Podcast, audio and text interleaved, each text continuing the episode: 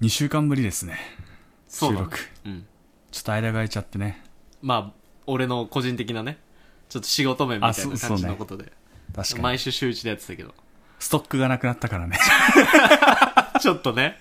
その、長く空いちゃったからね。いついやでもも、ねちょっと取りだめみたいなのしてたところあったけど。ちょっと時期がずれるのもよくないからね、うん。ちょっとこれストからねック貯めようとか言ってたけどもなしでう。切羽詰まってやっていきましょうっていう形になったから ねもっとタイムリーなのをそねう、どんどん上げていきましょう。じゃあ今日もやっていきましょうかはい。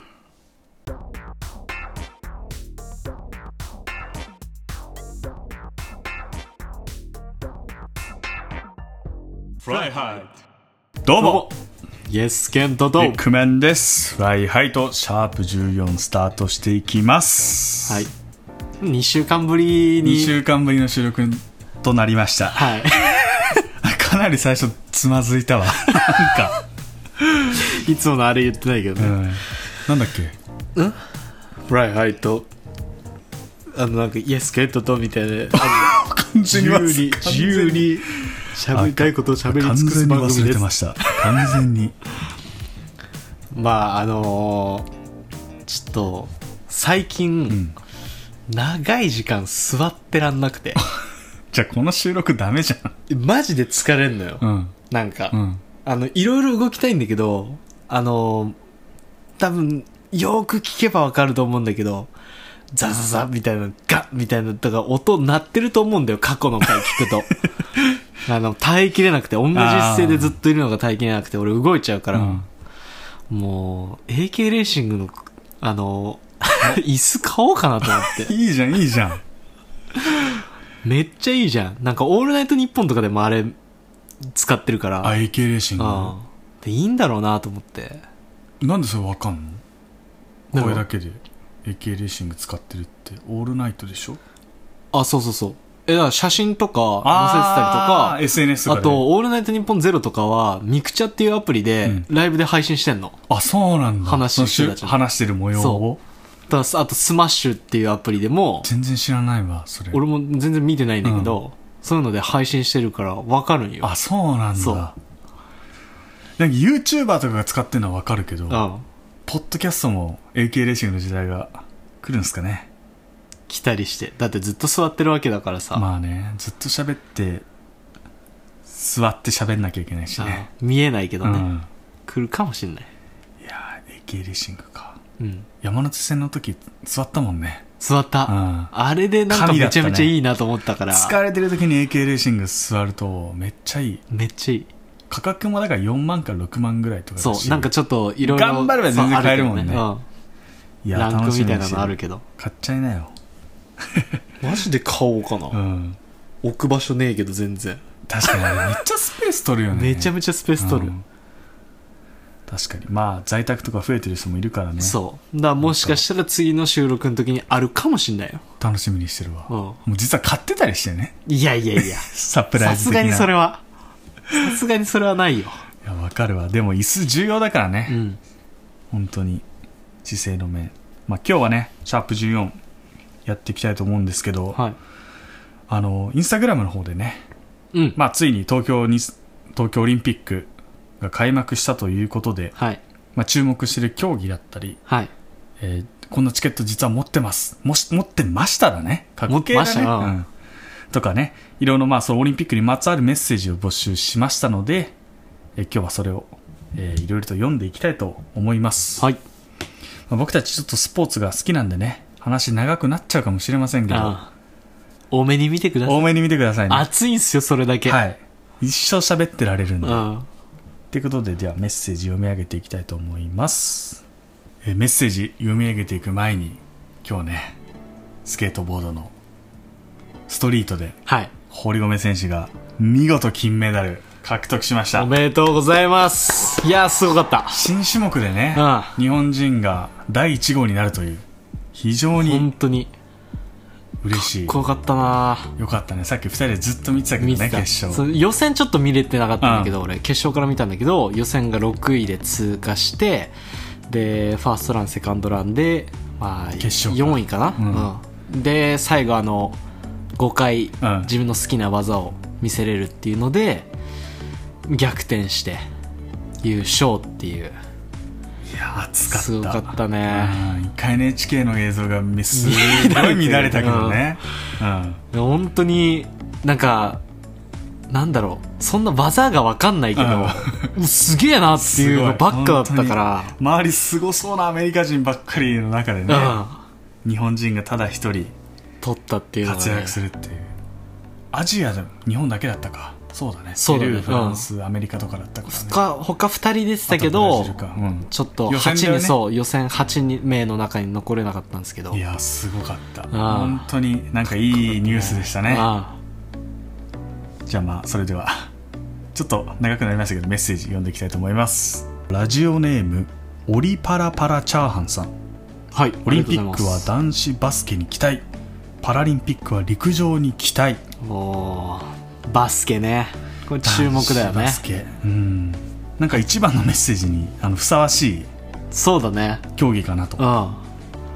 だってこれまで全く注目されてこなかった男子バスケうん、なかなか注目されなかった、まあ昔は田臥とかねいたけどいたけどでもやっぱそう世界と戦った時に明らかなこう実力差が見えちゃそううかだらねなんならアメリカは見たいっていう人が多かったけ多どかった今はなんか純粋にこう日本を応援したいなっていう人が多分多くなったと思うね強くなるうにんつれて、八村と渡辺がね NBA で出てるからね、これもすごいことだよね、うん、歴史的快挙だよね本当にだってバスケって5人しか試合出れないじゃん、うんだからチームのさなんだ登録メンバーとかも少ないじゃんうん野球とかそうサだねッカーに比べると、でその中で NBA なんて多分300人ちょっとしかいないわけでしょ選手が、そこに日本人が2人いるっていうのはまたこれすごいよねすごいよ本当にしかも自国開催でうんでオリンピック開幕前には強豪を次々と撃破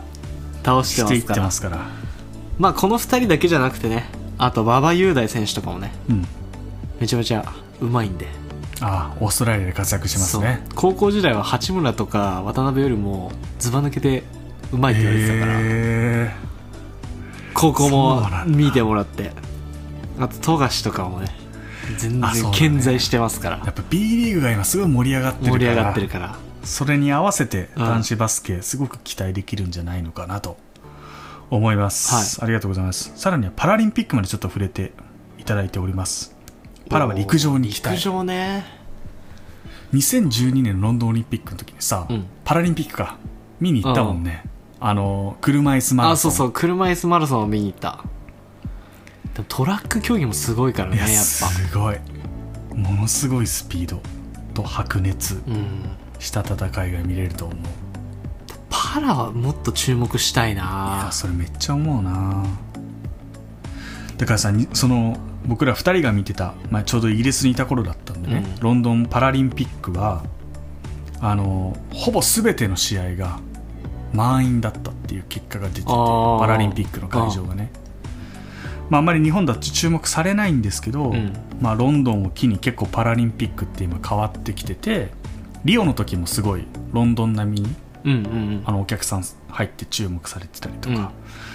ああとそのロンドンパラリンピックの時は BBC に並ぶ国営放送のチャンネル4がうんパラリンピックを全部放送してたんですけど、うまあ、若い人たちがすごい見てたっていう視聴データが出てたらしくてへ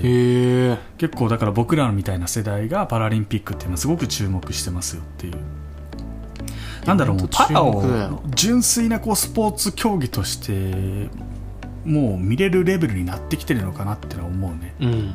だしなんか見ると普通のオリンピックで出てる選手も本当にすごいんいだけどやすごいそれ以上にすごい選手だなって感じられるのがパラだと思う、人間ってここまで可能性を秘めてるんだなっていうのがやっぱりわかるし、なんだろうなんか嫌なことあってもこの人たち見たらすごい頑張れるなって思うし、かっこいいよね、マジで人として人間性としてもかっこいいし、そこまで見れるからぜひ見ていただきたいいやパラリンピック注目だね注目ですこれ毎回毎回思うんだけどパラは本当オリンピックの前にやってほしい、うんそれ思ううな、んで最後オリンピックでパンって締めて終わったねってなってほしい確かになんかそれはあるやっぱりさもオリなンピックが終わったらあついに終わってしまったな、うんパラリンピックはちょっとやってるななっちゃうそかうらそうさそうそうなっちゃうよねまあこれ結構利権の問題があってそれができないらしいんだけど、うんでもやっぱりなんだろう純粋にそこまでスポーツに前になんだろう触れ触れてない人とかが見るきっかけを与えると思うんだよねオリンピックの前にパラリンピックやるっていうだけで確かにそうだねそれはあるかもな変えれたら変えたいね、うんそこの順番もまあだからね本当パラリンピックはぜひ注目したいなとうん思ってます、で逆にオリンあんま見ないでパラ見てほしいぐらい、うん、俺本から当すそうる思とう、うんぜひ確かに期待だわ、うんパラ陸上は個人的には2年前に世界選手権見に行ったんでうんうんすごい選手たちなんか初めて試合を見て涙が出そうになったぐらい感動したええいいね明るい選手が多いんだよねすごいパラのなるほ選ど手たちってスポーツを純粋に楽しんでる人がいたりとかさ、そういう人間模様がすごく見れたからその時は多分いろいろねそういう過去がそうあだってねからうのんそういうのでやっぱりやっぱ思い大も舞台強いしでできてるっていうところあるからねいやーありがとうございます本は当いパラリンピックに触れていただいて、うん個人的にね嬉しいなってあ思いまあすねいろいろやってるからねそうそうはい、えーじゃあラジオネーム2人目サーベルタイガーさんはいありがとう箇ござい条ま書すきでなでしこジャパン陸上リレー大坂なおみなるほどなでしここれからまず話していきましょうかなでしどこうっすかうーんだから勝ててないところがちょっと本当に今1分けいっぱいだね一分けいっぱい現時点でうん2試合やって昨日イギリスに負けちゃって0-1でだからもうあと勝つしかない予選突破するには勝つしかないところだから意地でも、うん澤穂希が怒ってたね、本当にうん、勝つ気が見えないみたいなことをなんかコメントしててなんだろうねやっぱでもそこだよな日本のサッカー界まあ俺らサッカー特に見ちゃうからそうだと思うんだけど、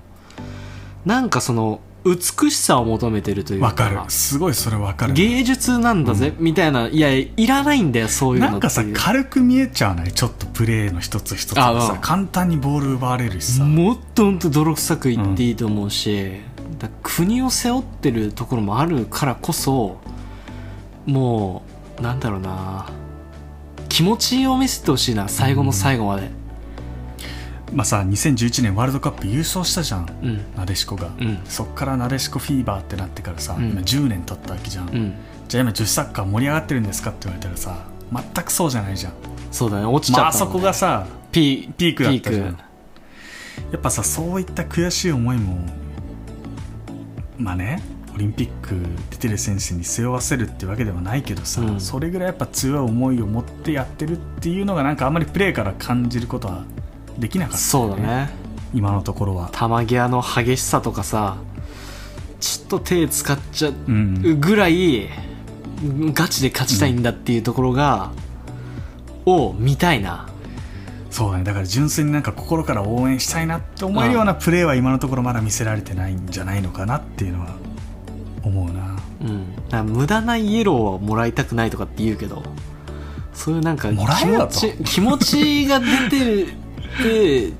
もらっちゃうんだったら俺はそういう方が見たい普通考えないからねイエローをもらもらわないようにとかさうん目の前のことに1枚 ,1 枚もらったら考えりゃいいんだそようそんな 退場しないようにいやー次どことだっけちょ女子わかんない、カナダう とん、イギリスとはやったんイでギリスと南米のチームどこだっけなどっかなチリかな確かああチリチリなんだわかんないけ どあんまり違う情報を伝えたくないなと思ってちょたっんだけとどちょっと一回調べます、うんえでもカナダが昨日そこのチームに2対1で勝ってたの知ってるなんかニュースでー見たなんでそこ知っててわからんねん多分ねあんまりじゅ重要な情報じゃないなって脳が判断したんだと思うあ、当たってます。チリです。やっぱチリか、はい。よかった、チリです。これでも得失点差とかが絡んでくるから、うんチリにはちゃんと勝たないといけないしね、そうだうね。ん女子サッカーもさヨーロッパが今すごいレベルが上がってるからうん、うん、うん、確かイギに。リスだってさなんだろう日本がワールドカップ優勝した時なんてイングランドそんな強くなかったしさ、うん。けどなんだろう今その女性サッカーがなんかすごいヨーロッパの中でステータスがどんどん上がってってておーおーおーやる選手もどんどん増えてんだって、うんまあ、あとはさ男子サッカーチーム強いチーム持ってる例えばマンチェスターシティとか、うんユナイテッドとかそういったチームが女子サッカーに力を入れ始めてるっていうのもあって確かに結構スター選手が来てんだってアメリカとかか来てら、るそういう動きもあってヨーロッパはどんどん強くなってってるけどなんかなでしくはどんどん下に下がっちゃってる感があるだからここでねもう一回その日本の強さをうん見せれるように意地でもとりあえず勝ってもらって、うんまあ高い上の結果になってしまうとは思うけれどもなんか優勝できなくてもいいからその姿だけは見たいなって思っちゃうよね、うん純粋にサッカー好きだからこそ決勝トーナメントは行ってほしいうんって思うね、確かに次がじゃあ陸上リレーですかこれはね日本代表が男子かうんメダルが取れそうなメダル候補ですからねそうだねリレーは毎年これも本当にこだわってるからね一個一個の動作というかさバトンバトンの受け渡し本当に綺麗だよこれは本当にだから綺麗で強いと思そうだよね、う、うん、だって一人一人のさなんだろう 100m のタイム見たら、うん、多分結構下下の方じゃんそう他の国の方が強いなっていうそのタイムだけで見たらね、 9秒台がもう普通ですみ普たいな通そう員全員全員9秒台ですからみたいなぐらいの国がある中で日本10秒台とかの選手がいるのにメダルが取れてたっていうところはやっぱりそのバトンの受け渡し技術面でカバーできてたっていうところだから、本当にそこもこだわってみてほしいなでもなんでさ他の国はさバトン練習頑張らないのかなってなんか個人的にいつも思思っちゃうんだよね日本ってアンダーハンドパスなんだけど、あれは結構難しいんだよねあかなり練習しないと、うんなかなか習得できないとそう距離感とかもあるし難しいんだよあれ、まあでも日本っぽいよねそういうああ組織的な力で勝っていくっていうのが、陸上リレーもまたメダル取れるといいなって思いますね9秒 ,9 秒台がね徐々に日本人選手もそうだね出てきてるよね山形選手がこの前出したし、そういう面ではかなり期待は上がってると思うから日本人がさだってこの短距離とかで上位に行けるなんて思わなかったもんね昔は思ってなかっただからもしかしたら決勝までいけるかもしれないそうだよじゃねん今そういう選手が出てくるかもしれないし準決残れるかなぐらいだったよねそうそうそうそう前って短距離走とか 100m とか見ててもさだからまた陸上あ短距離とかはね、うんまあ、リレーとはまた違いますけどリレーはまたちょっと一歩次のそうだねステージに来てるんだろうなっていうのがすごく感じますね、えーそして次が大坂なおみ、うんはいまあ、彼女もね女子テニスでそうだねメダル、金メダル最有力候補ですから結構ねライバル選手がオリンピック辞退してたりとかしてあうん確かにもうナオミしかいないだろうと勝つしかないでしょってるもう中でうん今日も無事1回戦は進勝つだ出からねあ突破決めてましたね、うん彼女もねすごい背負ってるものが大きいからねいろいろ確かになテニスだけじゃない部分をいろいろ持ってるからね、この前もネットフリックスでドキュメンタリー大阪なおみ始まったし俺まだ見てないんだよ見なきゃ3な話ぐらいあるんだけど彼女やっぱそのテニス以外のところでもさ注目されちゃうじゃん、うんそうだねあの全仏の時は記者会見ねあ拒否したりとか来なかったとかで,、ねでそれでまたオリンピック始まって雑誌の表紙を飾ったらあなたはメンタル的に落ちてるのになんでこんな表紙に出てるんだみたいな攻撃する記者がいたりとか、まあ、テニスコート以外の部分でもかなり批判されたりとか、うん、まあ、逆に言うと成果にね火を灯した選手でうんもあったりとかするから、個人的にはやっぱ頑張ってほしいなと思うそうだねすごい選手だからこそまあ言われてしまう部分もあると思うから、それを一回ここでオリンでメダルできれば金取ってまあそういう変なねことを言ううん記者に対して一発どこうねんなもんだっていうのを姿を見せてくれれば、見せてほしいうんうん言葉じゃなくていいから姿が見せれれば俺らは嬉しいかなっていうりがとうございます、うんテニスはありねがとうございま前は錦織が銅メダルすそうだね、取ったんで続いてほしいなとうん思います、まあ錦織にも期待しつついやー勝てるかな頑張ってほしいけどねまあ頑張ってほしいけど日本でやってるからこそ本当にありがとうございあまりすがとうございますえー続いてラ,、えーラジオネームふなさん、はいえーバスケの試合や野球のプロ野球のオールスターなどがオリンピック開幕1週間前の試合が有観客だったのにもかかわらずオリンピックが無観客なのが意味わからないですと、これは確かにそれ思うなまあ、これハンドルとパーセント同意ですよねうん意味わかんないもんね埼玉でやってたバスケの試合とか普通にお客さん入ってたしね、めっちゃ入ってたしねサッカーだってさやってたよねたからスペイン戦とかもね、バリバリお客さん入ってたのにあと世界中にこう配信されるからこそちょっと入れてほしかった部分はある、うんこれだけ盛り上がってる盛り上がってんだぞっていうのをだユーロを俺らが見ちゃったのもあるしあれだけ入ってるのもそうだしえっ、とオールスター野球のオールスターとかも見ててもあれだけ観客入ってんのになんでこの世界中がね見るオリンピックが一生に一度体験できるかどうかわかんないこのオリンピックをね、ゼロなのかっていうところは本当にだって東京でオリンピックやってんのにさ、うんオリンピックを感じられる瞬間ってほぼなくないないテレビの前だけじゃん、うんそれだったら別に東京じゃなくてもねそうだね東京でやってようがどどこでやってようが変わらないじ変ゃわんんない、せっかく自分の国で生まれ育った国でやってんのうに、ん、オリンピック感じられないのは相当痛いと思うな、痛いねこれを機ににスポーツやりたいなって目覚める子供も絶対いたと思うし、うんまあ、あとスポーツはさ選手とお客さんで作っていくものだからさそうだね、うんあと日本の良さも多分出るところだと思うんだよな観客がいるかいないかであれだけ外国でさじゃあワールドカップサッカーワールドカップ日本代表が出た時とかもさじゃあロッカールームが一番綺麗で帰ってたとかさそれ今は選手がやってるけど、プラスでスタジアムを最後まで残って掃除してんのも日本人のサポーターっていうところが世界にあれだけピックアップされてるってことはこのオリンピックでも観客が入れることによって多分そういういろんなさ日本の良さっていうところがもっと伝えられたんじゃないのかな世界中にっていうところはあるからまあバッハ会長も言ってるからどっかでね観客入れれるんだったら入れてほしいなっていうところはあるかな、まあだからいろんな多分反感食らうと思うけどチケット持ってた人からするとさだからオリンピック中止してほしいって言ってる人もいる中ではあると思うけれど もそうだねそんなこと言えないなとは思っちゃうけどうオんリンピックやるななんて俺らからするとスポーツの凄さを知ってるからこそうんやってほしいっていう気持ちが強い、あのさチケット今回さ抽選とかだったじゃん、うんだからどの試合に当たるかなんて分かんないじゃんわかんないまあ、希望する試合はあの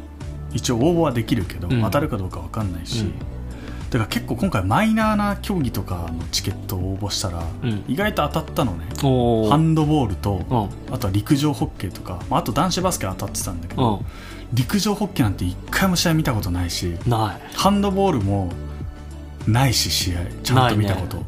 だからこういったマイナー競技に触れる機会があったのになっていうのがすごい残念だった確かに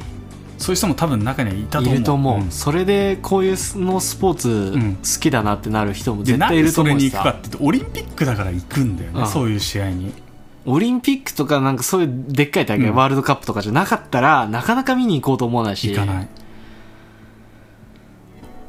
これはだからねいろんな意味で機会を逃してると思うだってスケートボードだって今回さ、子供がなんだろう会場見てたらさそうだね「お母さんスケートボード買って」って言ってる子めっちゃいたと思うよねだってこの収録前にやってたさ、うん決勝、うんあのーストリートか決勝も堀米選手がうん1位取って金メダル獲得してるわけだからそれを考えると本当に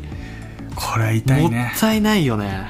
ただ一つ言いたいのはパラリンピックはせめてお客さん入れてほしいなってう思んっちゃう、入れれるなら本当に入れてほしい、願いパラの選手もいろんな人に見てもらいたいと思ってる選手多いからさ多いと思うね確かになまたパラの見る機会なんてさらにないじゃんない本当情報になもい少ないしさ見てなかったもん俺とか最初、うん全然オリンピックで終わりって感じだったからそれだけパラの選手もすごい選手が多いからね多いからこそ見てほしいな本当は生で見たい、それよできることなら、うん凄さがわかるからまあちょっとこのメッセージ見てね、うん僕だからいろいろ皆さんにオリンピックを体験できる機会ないのかなと思って調べたら日刊スポーツが2019年に出した記事があってはいオリンピックの穴場スポットチケットを持ってなくても見れるかもしれませんよみたいな記事があってえで僕この4連休か時間あったんで全部行ってきました全部 あ全部あのサーフィン以外ねサーフィンあうはん千葉でやってるからあなるほどねうん一つがまずカヌー見れるんですよどこであの葛西臨海公園はいはいはいあれギリギリ東京か江戸川区なのかなうんギリギリ東京だったと思あそこにある観覧車ううん地上117メートルの観覧車にうん昨日一人でチャリで行ってうん700円出してうん一人で観覧車 乗りましたよ乗ってちょちょうど頂上に着く時に、うんカヌーの会場が見えるの上からだああなるほどからね昨日日本人の羽田選手が予選戦ってたんだけど、うん全然わかんないよ上からだから誰が走ってるのか、うんこれ羽田選手かなって思いつつこう上こう一人で見てた観覧車であ面白かっあでもカヌーもだってなかなか見ないたもん見ないどこでやってんのって感じだもん確かにすごかったへーよ若気まずかったけど一人で観覧車乗るなんて初めての体験だったしでもオリンピックだからもしかしたらあんま思われてないかもしれない 見たいんかなっていや分かったらねそのい人やはねまあそうそうだねうんえこいつ一人で乗るって思われてるかもしれない けどでも周りも全然乗ってなかったからさ人このタイミングだったらいけるなと思って乗って だから葛西臨海公園の観覧車乗るとカヌーの会場が見えますっていうのと、うん2つ目がお台場のレインボーブリッジはいはいはいあそこに歩行者ルートがあるんですけど下に橋の、あそこからトライアスロンの水泳競技が見れるへえとめっちゃ遠目からだけうどんうんあの五輪のマークと一緒に見えるのああなるほどね奥にあるじゃんお台場うんにあそこと一緒に会場が見える、なるほどなるほどまあ、あとはマラソンとか、まあ、自転車も終わっちゃったけどそうだねそういうとこも見れるし、プラスで、まあ、この記事には載ってないんだけど、うんえっと有明駅はいモノレールのうんあそこは BMX とスケートボードがちょっと見えるあマジで BMX はがっつり見えるへえ駅に向かう時のエエスカレーター乗ってる時にこう見える横からあそうなんだじゃあ多そこ分駅のホもームからも見えると思う、本当にうん、じゃあホームでずっと見れるかもしホーれムなでいずっと見れるかもしれないそんな警備員もいなかったから行けると思ううわ混んだらどうするんだろうなまあ電車 電車に乗ればいいか逃げだでからスケートボードもめっちゃ遠くから見えるだからなんだっけ双眼鏡とか持ってたらちゃんと顔は見えたと思本当に、う、うん、プレーはスケートボードは全然見えないあのスタートする位置のところしか見ああえないからうんうんただ有明駅マジで一番のおすすめスポットうわこれ行っちゃうぞみんなで昨日そこいたら目の前の会場がバレーボールの会場だったの、うんだから男子の日本代表がバスで試合終わって帰ろうとしてるところにちょうど出くわしてへえみんなこう手振ってたから出待ちしてる人すごいいたの人があそうなんだ、出待ちいるんだいやっぱるんだいるやへっぱさみんな少しでもオリンピックを体感したい感じたいって思ってる人たくさんいると思うからえださってさ開会式もやばかったよねうんなんかめちゃめちゃ言ってたじゃん国立競技場のさ、うん前にうん人あーできたりとかしてたじセゃレんモニーとかニュースとかででやっぱ見たい人多いんだろうなっていうところはあるからそうだねオリンピックもったいないな俺も見たいもんうん生でまあ、だからその3スポット行けば少しでもオリンピック感じられるからなるほどぜひ行ってみてくださいあと最後えーマラソンがあるからねマラそソうンだはねまあ、それは見れるね一応で頑張もる感染自粛らしいけどねそうだね路上でのでちょっと通りかかったよぐらい そのうあれ勢いでこれやってんうのんぐらいの勢い見で見てそう見に行けば余裕うん余裕、警備員さんも分かってるからもそうだよう、ね、うん来るだろうなと思って配う置んやっぱしちゃってるからさ、まあなるべくその大人数で行かないようにしてもらってそうマスクとかちゃんとつけてそは全然大丈夫、うん、あとは双眼鏡を持っていくのもおすすめですああ遠目から見持るっかてら、ね、なかったから、うんなるほどうんいやいいねーメッセージありがとうございましたありがとうございますや僕らも本当に無観客は残念で仕方がないなとうん思っております、ほんとそれデスケンとは何か注目している競技ありますかいやでも本当に直近だとスケボーは注目してたんだ、ああじゃあ今日結構楽しみだった楽しみだった堀米くんだしちゃんとねメダルも取れたっていうところは本当にすごいことだからあとはやっぱ平野歩夢あーどうなのかっていうところがすごい注目してるかな確かにな日本人で2人で金メダル取ったら本当にすごいからねすごいと思うだからスケボーやる人多くなんじゃないいろいろ増えてるし場所も、まあでもスケボーは確実にこのオリンピックを機に、うんステータススポーツとしてのステータスはすごい上がっ上がると思う、上がよね目指す子も本当に上がると思う増えし環境も整備されていくだろうし、いやいいねうんいいよまああとはサッカーだねうん男子サッカーうん史上最強じゃないかと思うんでそ今っか久保君堂安とか冨安とかさでも結構リアルにメダル目指せるぐらいのチーム力だよね、うん何も起こらなければ、そんなにさなんだろうライバルチームもオーバーエイジすごい選手使ってるわけでもないし、うんあんまり優勝目指してる感そんなないじゃんそんななスペインい以外は、うんだからだからこそチャンスだと思うし自国開催だしね、